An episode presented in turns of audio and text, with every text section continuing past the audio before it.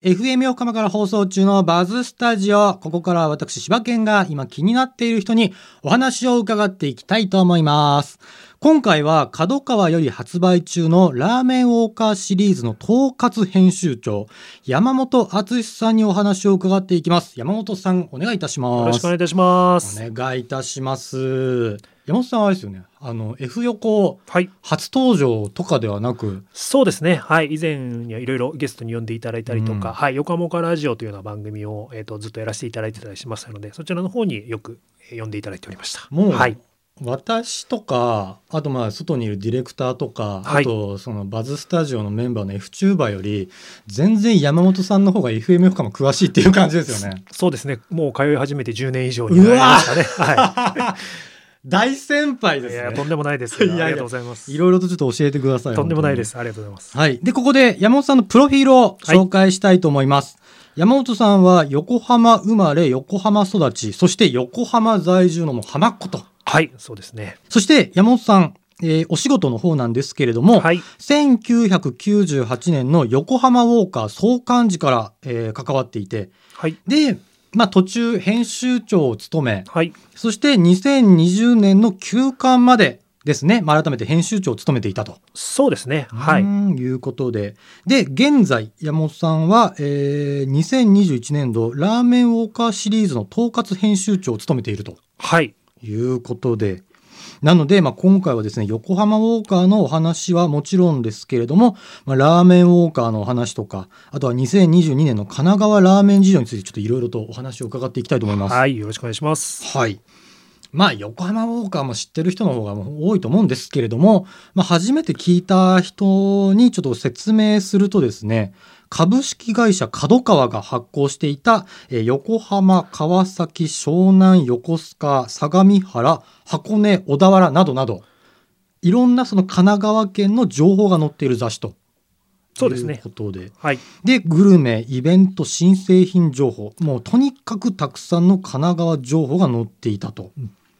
で、まあ、横浜ウォーカーの他に東京、九州などたくさんの情報誌を発行していたということで、で、現在はウェブサイト、ウォーカープラスで情報発信を行っていますと。そうですね。いはい。うことですね。はい。なので、まあ、ちょっと遡りますけれども、そもそも山本さんが角川に、この横浜ウォーカーを発行している角川に入社しようと思った理由は何でしょうか？そうですね。あの当時、ねね、別の出版社にいて編集の仕事をしていたんですけれども、まあ、自分自身が先ほどお伝えしたように、まあ、生まれ育った横浜で角川書店っていう、まあ、当時の会社なんですけれどものがあって、えー情報誌を作るというような話があって、まあ、募集があったんですね。新しいその編集者の募集というのがあって、そちらにこう応募をしてでそこで採用されて横浜岡の創刊に携わることになったというような感じですね。あ当時は私はスポーツの担当だったりしましたね。あ、じゃあ、ベイスターズとか、はい、あえーそうですね98年の創刊の時ってちょうど、まあ、春に創刊をしたんですけど、うん98年の春に創刊した時に選抜で横浜高校松坂大輔投手を擁する横浜高校が優勝した年だったんですよう。んでこれはスポーツ担当としてはテンションが上がるなと思ったらその後またテンションが上がることがめちゃくちゃいっぱい起きて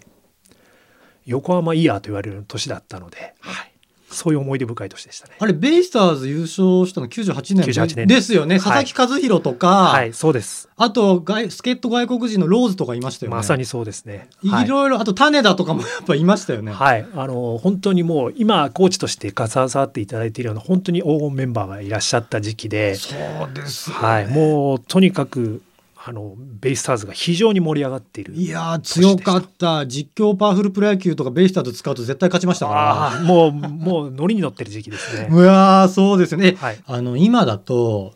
何かこう雑誌で調べ物とかするときってネットがもうはい本当にかなり主流になったと思いますけど、はい、当時はまだネット、まあもうあるけれども、そんな、そうですね検索しようというようなことはほぼなかったですね98年当時はですけれどもあのやっぱりあの足で歩いて探すというか。あ、そうですか。はい、それからやっぱり口コミですねやはりこう東京ほどの大都会ではないのでやっぱりこうじ地場にこう地地元を歩くってことはすごい大事だな、まあ、だからこそウォーカーになったわけですけれどもあ、そうかそうか、もう名前の通り。はい、なのでこう歩いて探すとかそれから例えば本当に知り合いに聞くとかそういうような感じが多かったですね。すごい。なんかもう、あれ、言い方あれかもしれない。探偵みたいな感じのやり方というか。そうですね。あの、自分でも探偵みたいなことをしてるなと思った時はありましたね。例えば、工事現場に敏感になるとか。え、なんでですか？工事現場に敏感？えっと、地元歩いてて工事現場があると、うんここ新しいお店ができるのかもしれないって思うわけですよ。はあ、なるほど。はい。そうすると、ここって、例えば飲食店、注目の飲食店できるかもしれないと思って見てみると、飲食店って書いてある。あ何月頃ね、メモメモみたいな。え、もうその時もうスマホとかじゃないから、もうメモ帳にメモはいメモみたいな。ですねはい。あ、こういうお店ができるんだ、なるほど、とか。いうような感じでしたね。であとお大きなビルができる時にはこれって何か例えば新しいホテルだったりとか何かできるかもしれないっていうので調べたりとかいうようなことをやってましたね。あ、もう、じゃあ、本当に街歩けば何かがネタになるっていう感じで、じゃあ本当にいろんなところをこう、キョロキョロしてた感じですか？そうですね。やっぱりあのグルメ情報でもなくやっぱり街情報誌だと思っていたので、うんこう街に新しい動きがある時にいかにそれをこう早くしかもこうなんか新鮮にこうキャッチできるかっていうことをすごく意識していたので、はい。いやー、すごいな。なるほど。で、まあ、えー、まあ、ラーメンウォーカーシリーズの前に、お話聞く前に、まあ、2020年に横浜ウォーカーはちょっとまあ休館になりまして、はい。現在、ウェブサイトのウォーカープラスそうですね。はい。というものを、えーウェブではい。発信中と。これは、なんか横浜ウォーカーとの違いとかっていうのはそうですね。あのー今紙媒体は休刊ということになっていますもので、はいあのー SNS だったりとかウェブサイトっていうことで、えー横浜神奈川エリアのニュースをウォーカープラスというサイトの方で発信をしているということになりますね。なので、まあちょっとそこの部分で情報発信の仕方がちょっと変わってきてるかなと思いますね。このウォーカープラスは、山本さんは、あ、こちらは僕は関わってはいないんですけれども、うんあのーウォーカープラスのスタッフがそこを日々、あれ横浜神奈川の情報とか吸い上げて発信しているという感じですね。なるほど。あの、やっぱり横浜ウォーカーだと、まあ、毎月はいでしたけれども、ウォーカープラスだと、まあ、毎日。そうですねあのやっぱり SNS だったりウェブサイトだったりとか、まあ、デイリーだったりすることが当然多いので、まあ、そこで、えー新しいニュースを日々発信していくということでしかもまああの割とそ即効性が高いというかニュースが入ったら即発信もできるとうんいうことになります、雑誌だとどうしても作って印刷して流通させてという工程もあったりするんでどうしてもそこにタイムラグが生じてしまうんですけれども、まあ、そこはちょっとやっぱり発信の仕方が違うかなというところですかね。なるほど。やっぱ本当時代が変わるっていう言い方もね、ですね。本当に。そうだと思います。そうですよね。なかなかこう、横浜ウォーカーとかだと、だからオリジナリティというか、迷子迷子のテーマをどうしようっていうのが、こう、メインだったと思うんですけれども、ウォーカープラスで毎日ってなると、なんかこう、ね、メインテーマというよりかはどういち早く情報を伝えるかっていうことですかね。そうですね。あの日々いろいろな情報が発信されているので、そこをいかにキャッチアップしていくかっていうことになるのかなと思いますうね。んなるほど本当時代が結構2020年からはい、ドッと変わっていったっていう感じですね。そうですね。特にここ数年の動きっていうのは激しいなと思いますね。うんなるほど。はい。そして、まあ、えーお話変わりまして、2010年からですね、えーまあ、横浜ウォーカーとか、まあ、東京ウォーカーのこちら姉妹市と言っていいんですかね？そうですね。あのいわゆる増刊というか、はいえームックという形になるんですけれども、まあ新しい新しいウォーカーですね。ウォーカーができたということになりますね。そちらがラーメンウォーカーシリーズとはい。いうことで、そすねまあ、こちらが2010年から創刊されました。はい。で、現在、まあ、2020に2022年度版のラーメンウォーカーで発売されているのは、まあ、各エリアごとなんですけれども、神奈川、東京、千葉、埼玉、茨城、福島、宮城、北海道、関西、東海、九州の全11エリア。はい。ありがとうございます。全11エリアです。すごい。はい。もうに日本、もうね、北から南までっていうようなカバーですね。暑いですね。はいで、まあ、これだけ、まあ、今、ラーメンウォーカー神奈川版、今ここにあるんですけれども、はい。まあ、100ページ以上の、えーまあ、情報が載っております。はい。もうとにかくもうデータがもうかなり多い。はい。で、まあ、こんなにもう多いデータをどうやってまとめて、うん。まとめたり、あとまあ取材したりと、はい。どうやってるんですか？そうですね。あの取材していただく例えばライターさんスタッフさんにはやっぱりそのシートみたいなものをきちっと共有させていただいて例えば味に関してはこういう例えばあっさりなのかこってりかみたいなものっていうのはあまりこうある程度のこう共共通的なこう指標みたいなものがありながら、こうこういう落とし込んでいったりとかあのもちろんお店の方にお伺いしてどういうようなあの例えばスープはどうですか？タレはどうですか？とか麺はどちらですか？これ何グラムですか？とかそういったものもかなり細かく聞いています。店舗のデータの他にラーメンのデータに非常にこうこだわってるっていうのはラーメン屋の特徴かもしれないですねはあ、ここはだからウェブともちょっと違う、なんか、そそうですね。今結構そういうウェブサイトでのはい。ありますけれども、やっぱラーメンウォーカーのこだわりって本当ここにね、各店舗ごとに書かれている、はい。こってり度、あっさり度とか、はい。タレとか、あと仕上げ油とか、はいそうですね。細かいですよね。麺も細麺なのか、ストレートなのかとか。はい。あとメーカーとかでも自家製麺なのか、三河屋製麺なのかとか。はい細かいそうですねここはだから本当に、あの、ラーメンファンだけだとうん、感覚ではちょっと語れない部分をラーメンウォーカーの編集部員の方々がしっかりお店の方に聞いて、はいで、ちゃんとデータとしてまとめてるっていうのは。そうですね。あの、お店を選んでいただく際の指標になれば、指標の一つになればいいかなということかと思います。あの、やっぱり細麺がいいなっていう方もいらっしゃるでしょうし、うん麺の量がなるべく多い方がいいよなっていう方もいらっしゃると思いますし、うんそういったそのラーメンのファンの方にお答えできるように、その一つの指標となるようにということでデータを充実させていくと。もちろん、あの、写真の撮り方も非常にこだわっているので、うんそのラーメンがいかに美味しく見えるかとか、いかにそのお店の魅力をお伝えしているかってことももちろん伝えるんですけど、やっぱりデータってすごく大事かなと思いますね。もう本当に細かくてすごい。ありがとうございます。これ、だから、まあ、あの、先ほどの質問とちょっと似ちゃうんですけど、はい。まあ、今だとネットでこのお店とか調べられると思うんですけど、うんあでも2010年もやっぱネットは、あのもちろんあのネネットとしてはあったと思うんですけれども、はいあのラーメンウォーカーとしてはも多分紙としてのこうなんでしょうこうこだわりみたいなものっていうのは多分必要なんだろうなと思ってかなり細かく当時から入れていたと思うんですね。でそのやり方も毎年一緒ではなくて徐々に徐々にこうブラッシュアップしていくというかこういう形が必要だよねとかもちろんあの企業秘密ですってことだってたくさんあると思うんですよ。あのどちらで麺を作ってるかあの教えられませんっていうところももちろんあると思うんですけど、まあ、僕らとしてはあの極力あのどういった形で作ってるのかそのこだわりをお伝えするためにあのいろいろな情報をお聞きしているということになるかと思いますね。えー、なるほど。やっぱりこうこだわりのある店って美味しいなって思いますし、そこをこう感じることができてかつまあ読者の皆さんにもそこら辺を発信できるっていうこと、ラーメン店の店主の方ってかっこいいよねっていうのを僕らもどんどんお伝えできればいいなとは思ってますね。ああ、すごい、なんかもう愛情がすごい伝わってくる。そうですねはい本当に。へえ。はい。ということでですね、まあ、まだまだちょっと山本さんにお話を聞いていこうと思うんですけれども、はいその前に、山本さんおすすめソングをちょっと一曲はい挟んで、また後編に移りたいと思います。で、では山本さんおすすめの理由とともに曲紹介をお願いいたします。はい、えー宮本浩次さんのですね、えー、登る太陽という曲をリクエストさせていただければと思います。今年、年を明けてですね、なんかこう、どんどん新しい息吹のある年になっていけばいいなと思いながら、こう、自分自身にこう言い聞かせるようにして、登る太陽でありたいなと思いながら、ちょっと考えて、この曲にさせていただきました。FM Yokohama 84.7 Buzz Studio さあ、ということで、引き続き、ラーメンウォーカーシリーズの統括編集長、山本敦さんにお話を伺っていきます。よろしくお願いいたします。よろしくお願いします。え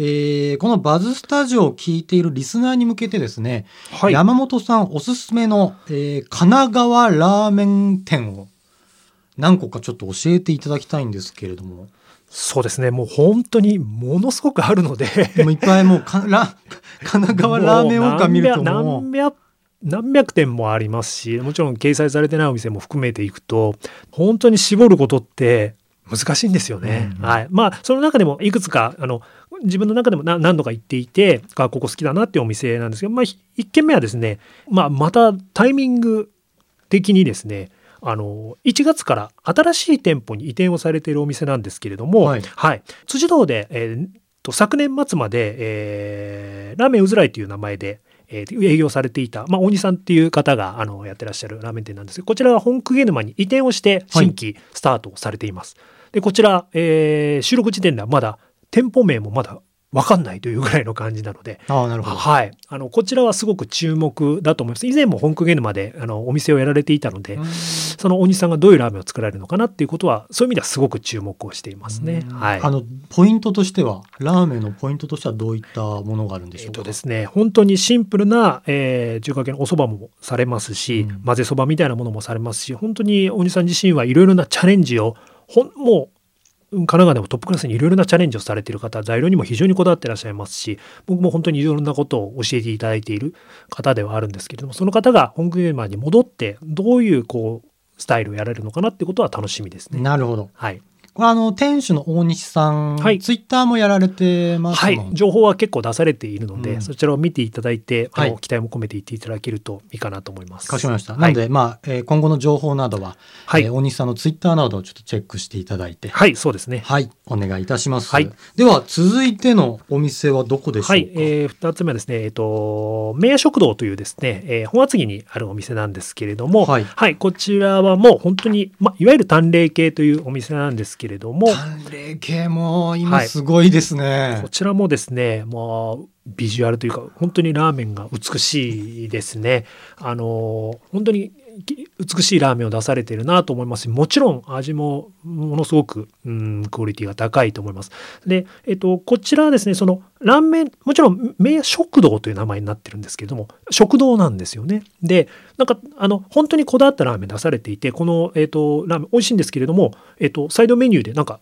チキンカツとかあったりとか、あのでご飯とセットになって結構あのがっつりセットで食べれたりとかっていうことですごくこうあのあんまり先入観なんか幅広く考えてらっしゃるなと思っていて、うんあのクオリティの高いラーメンをとりあえずちゃんと食堂になってるっていうところがすごいなと思いますね。はいすごい。で、改めてちょっと淡麗系とは、そうですねラーメンですか？はい、あの神奈川淡麗系というのは結構、まあ、以前から一つジャンルとして成立をしていたりするんですけれどもやっぱり澄んだスープというところで、まあ、あの比較的多いのはやっぱりいわゆるシンプルな中華そば系ということで、まあ、具材に関しても非常にシンプルなんですけれどもあの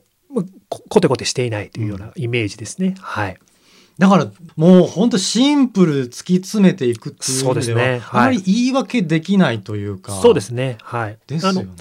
なんですけど、あの、なんか、ほ他にもなんかちょっと定食っぽいものあったりとかするような な、どちゃんと食堂になってるなっていうのは僕はすごくこの、うん、名食堂さんいいなって思うところだったりするんですよね。えーはい。なるほど、うんこちら本厚木にはい、そうですね。あるということで。はいはい。では、えー最後ですかね。はい最後に、えーおすすめのお店はどこでしょうか？そうですね。こちら、あの、ラーメン岡でもすでにラーメン岡グランプリで殿堂店にあの入れさせていただいているお店ではあるんですけれども、えー、伊勢崎長者町の、えー星の中華そばというお店ですね。はい、こちらもですね、まあ本当に店主の方がそのまあ探求心というのかな、がやっぱりすごくあって、で、まあ人気店なんですけども、こう常にブラッシュアップしていく姿勢みたいなものも感じますし、ラーメン自体も非常にこう、うん、もちろんシンプルなんですけれども、えーいろいろなチャレンジもされていますし、うんクオリティの高いラーメンだなと思いますね。えー山本さんおすすめのその星の中華そばでのラーメンは何でしょう？か。僕はし結構塩系を食べることが塩系。じゃあこれ今ラーメンウォーカーに載っているのがこれ塩系。そうですね。はい。だと思います。はい。これもまただから彩り綺麗なラーメンですね。そうですね。はい。あの、本当にこう、綺麗なラーメンっていう感じですね。で、本当に一つ一つ具材も含めてこだわってらっしゃって、うん。あの、もちろん店主ご自身のこう、なんていうんですかね、こう、人柄みたいなものが出てくるような、伝わるような、あーラーメンなのかなと思いますね。なるほど、うん。でそもそもこのラーメンウォーカーグランプリの殿堂店というのはどういう基準で殿堂店になったんですか、あの、ラーメンカグランプリって毎年やっていまして、はい。こちらの中でその全体のランキングというのを出させていただいていて、これは本当に読者と、えー読者の皆さんと合わせて評評論家の皆さんとか、そういった百面人と言われている方からの投票を集約した上で毎年出しているんですね。なのでこれはい。こちらは割とこうガチのランキングだったりするんですけれども、まあ、あのその中で、まあ、何年連続何位以内に入りましたとかもう1位をずっと続けていますみたいなお店に関してはもう殿堂店ということで認定をさせていただいて一応ランキングからはまあ次年度以降は除外というような形にさせていただいてるんですね。なるほどはい、それで、えっと星中さんはもうあのランキングにもずっと入ってらっしゃるので、まあ、殿堂店という認定をさせていただいてということになりますね。確かに。これ今載ってるんですけれども、はい。2017年の神奈川版総合1位、はい、2018年総合3位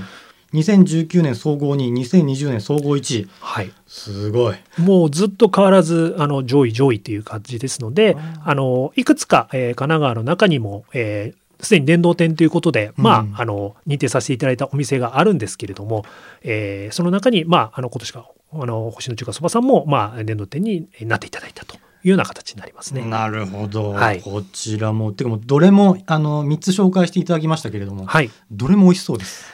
よかったです。あの本当にねいろいろお好みがあると思いますので、うんあくまで、まあ、僕があのとお伺いさせていただいてすごくやっぱ感銘を受ける、うんいくつかということをご紹介させていただきましたけど、まあ、ラーメン屋の中にもねお好みで本当にいろんなものがありますし今日はちょっとがっつり行きたいなって気分の時はここだよねとか、